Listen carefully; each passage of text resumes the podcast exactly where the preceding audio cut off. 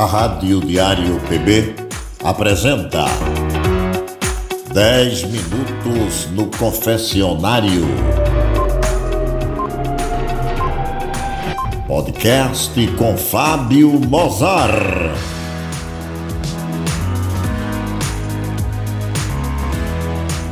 Bom dia, ladies and gentlemen. Eu estou aqui de volta. Eu, pecador, me confesso.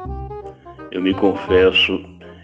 Não briguei com ninguém por causa de campanha política no ano passado. Eu estava lembrando.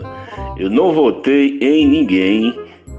Eu não botei salsicha na empada de ninguém. Mesmo porque minha salsicha anda com a validade vencida.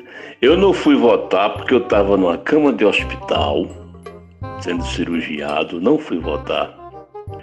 Não adesivei carro de ninguém, não pentelhei a paciência dos outros com proselitismo político idiota, não corri atrás de trio elétrico, nem de caboclinho, nem de nilvão escrotinho, nem de candidato nenhum, nem o diabo quatro, perdão dessa palavra satânica. A eleição não me empurrou para frente feito topada no dedo de pobre. Apenas me fez espectador de mais uma ópera bufa, mas lá eu não estive. Eu não consigo entender como é que seres humanos, prontos a opinar sem causa e a desejar o mal de outros, como se vê no meio da, da militância política, né? Eu acho nojento. Eu, pecador, me confesso fora desse universo mesquinho da política mesquinha, pequena. Mas eu, pecador, eu sei que somos assim mesmo. Nem todos são como eu, como você.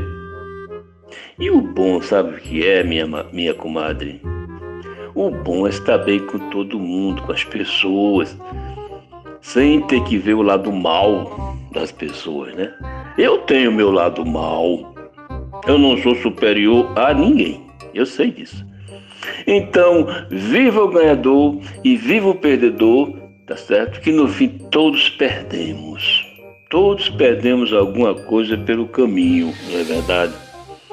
A vida é muito curta para ser pequena, já dizia o filósofo, é, cujo nome eu esqueci, né?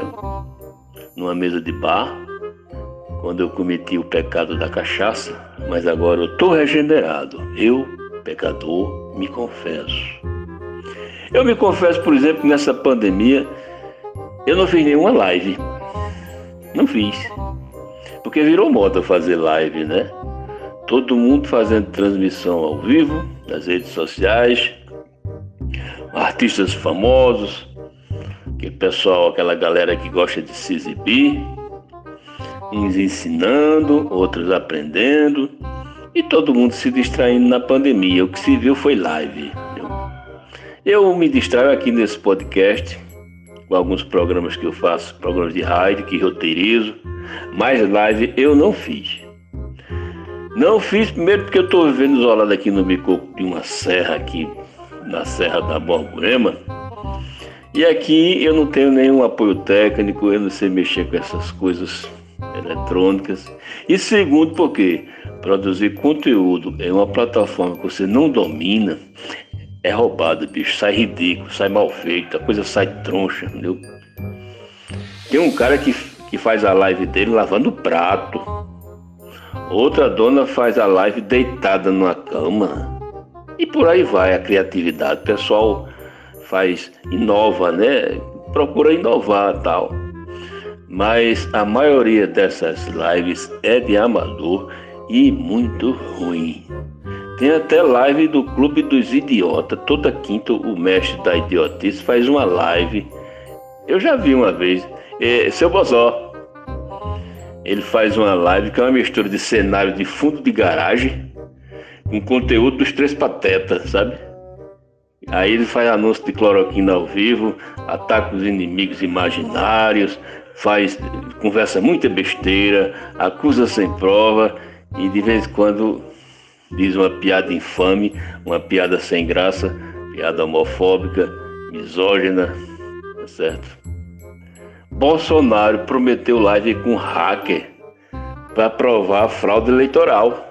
Aí o hacker não apareceu, ele disse que não tinha prova e continua o circo na live da bagaça sem limites. Enfim, uma desgraça essa live do cara, viu? Eu não recomendo a ninguém. Eu, do meu lado, eu não tenho provas. Também não tenho provas, mas tenho convicção de que o jogo ainda não acabou, viu? Que eu ainda não morri e meus dedos tortos ainda permitem escrever. Meus olhos quase cegos ainda me dão alguma luz e eu prossigo nessa aventura aqui na Terra. Eu prossigo até trocar minha bicicletinha por um carro funerário e descer a serra para a última viagem. Mas eu estou por aqui ainda, viu? E por fim eu confesso, eu confesso que eu estou envergonhado por ser conterrâneo, conterrâneo de país e por ser contemporâneo de um vagabundo político e moral. Um cretino salafrário, bandido, que foi preso por, por atentar contra o maior bem desse país, que é a democracia. Foi preso, eu estou falando do tal do Roberto Jefferson. Esse bicho tem 68 anos eu e ele somos sexagenários. Ele, figura carimbada das tramóias políticas, desde o tempo de Fernando Collor, bandido experiente, foi preso porque estava tramando derrubar as instituições democráticas e estava desmoralizando o país. Eu não quero falar mais desse senhor, mas eu quero dizer que eu sou um sexagenário consciente dos meus direitos e, e dos meus defeitos. Eu sei que sou um sujeito da maior idade, que eu chamo da última idade, porque daqui a gente só rola para o final da caminhada. Eu sei que eu estou chegando na, na reta final, é a última etapa da vida, tudo bem. Porque o sujeito, quando faz 60 anos, ele fica meio que livre de certas abarras, né? Mas nem todas. Tá certo? Você fica mais independente? Fica não, fica não. Eu tenho um amigo que eu encontrei em João Pessoa.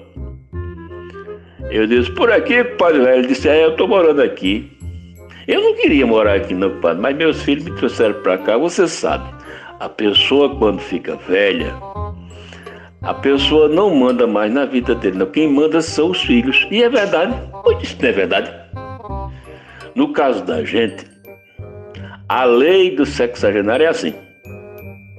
Não pode comer isso, não pode comer aquilo, não pode beber, não pode ter aquelas atividades recreativas de antes, não pode andar sozinho, não pode deixar de visitar o médico, não pode dirigir, não pode morar sozinho, não tem mais autonomia financeira, entendeu? Vira menino, entendeu? Só vive liso, não pode mexer com o seu próprio dinheiro, e, e ainda fica sujeito a levar carão.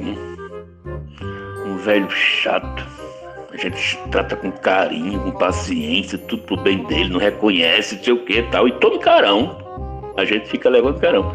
Essa vida de sexagenário descambando para viver, tendo que depender dos outros, até para ir no banheiro, quando a gente chega nessa etapa velha, é melhor encerrar é melhor encerrar a sessão. É muito amargurado o negócio. No meu caso, eu fui classificado como idoso frágil, porque eu tenho uma massa muscular reduzida, marcha lenta, tenho problema de locomoção, por causa da artrose no joelho, então eu sou um, um idoso que merece cuidado. Eu sei que agora os olhos, meus olhos já estão negando fogo, as mãos não tocam mais meu violão por causa da artrite, né? E o sono não vem, a próstata não ajuda, realmente.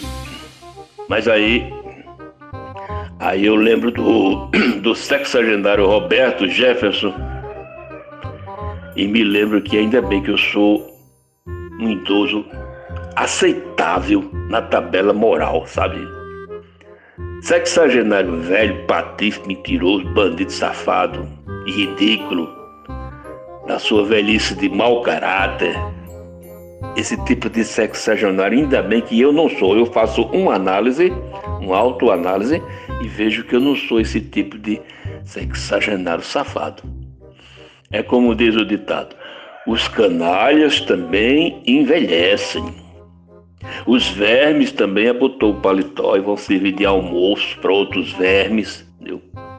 E quanto a mim, eu acho que vou repousar com tranquilidade. Sabe por quê? Porque eu vou deixar a ficha limpa. Eu confesso que acho isso uma besteira, isso de deixar, eh, sei lá o que for, tá certo? Quando você morrer, não importa o que você deixou, para quem deixou, entendeu? mas é confortante nesse outono da nossa vida você saber que seus netos não vão ter vergonha de sua biografia. Não é verdade? Forte abraço e até domingo. Se me permitirem teclar esse confessionário. Velho, sabe como é, né? Tudo limitado. Tchau. You.